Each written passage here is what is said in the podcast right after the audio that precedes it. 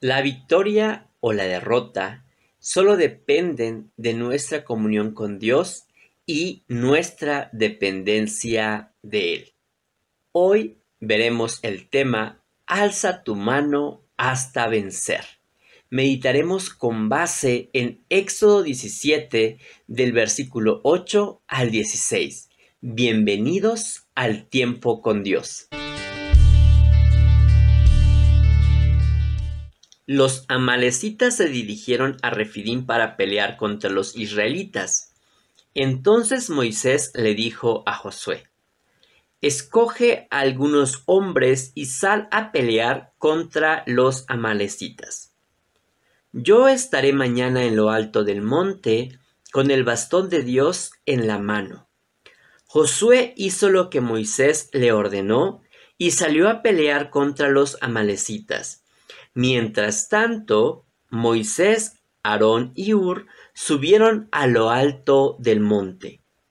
Cuando Moisés levantaba su brazo, los israelitas dominaban en la batalla, pero cuando lo bajaba, dominaban los amalecitas. Pero como a Moisés se le cansaban los brazos, tomaron una piedra y se la pusieron debajo para que se sentara en ella.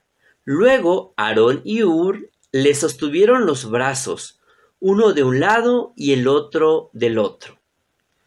De esta manera los brazos de Moisés se mantuvieron firmes hasta que el sol se puso.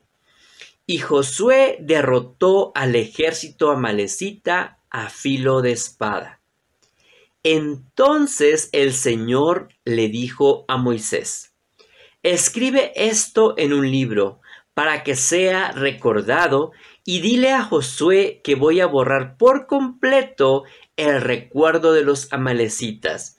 Moisés hizo un altar al que puso por nombre El Señor es mi bandera. Y dijo, la bandera del Señor en la mano. El Señor está en guerra con Amalek de una generación a otra. Los amalecitas eran descendientes de Amalek, un nieto de Esaú. Era una tribu nómada feroz que vivía en la región desértica del Mar Muerto.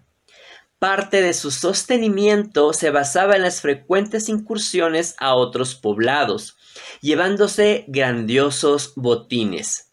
Ellos mataban por placer. Cuando los israelitas entraron en la región, los amalecitas vieron una oportunidad perfecta tanto para el placer como para su provecho. Pero esta tribu hostil se estaba acercando al pueblo equivocado, a un pueblo que era guiado por Dios. Para los esclavos israelitas, derrotar a esa nación de guerreros era más que una prueba suficiente de que Dios estaba con ellos como les había prometido. Debido a que los amalecitas eran guerreros, feroces, pero Dios estaba con el pueblo de Israel.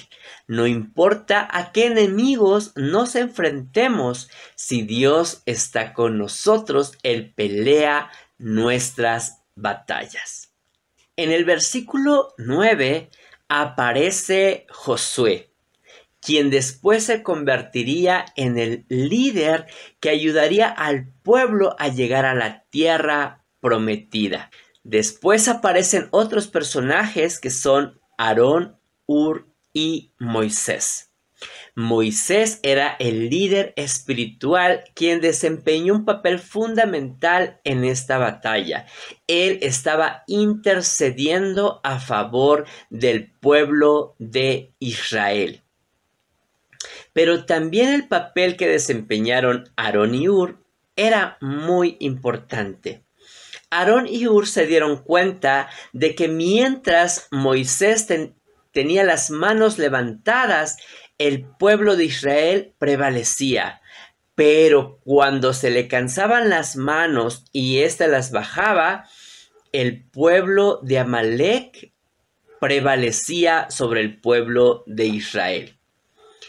En una guerra es importante que todos estemos en la posición que Dios nos ha puesto. Josué estaba al frente de la batalla, peleando en el campo de batalla. Moisés, por su parte, estaba haciendo lo propio, intercediendo delante de Dios a favor del pueblo. Pero Aarón y Ur levantaron las manos cansadas de Moisés. Así como estos cuatro personajes entendieron cuál era su papel dentro de la guerra, Dios nos invita a que estemos atentos a sus instrucciones. Él nos dará las estrategias correctas para enfrentar a nuestros enemigos. No importa qué guerra estemos atravesando, si mantenemos nuestra comunión con Dios, Él nos revelará las estrategias correctas para derrotar a nuestros enemigos y de esa manera obtener la victoria. Mientras nosotros estemos en comunión con Dios, Él se encargará de pelear todas nuestras batallas. Familia, que tengan un excelente domingo.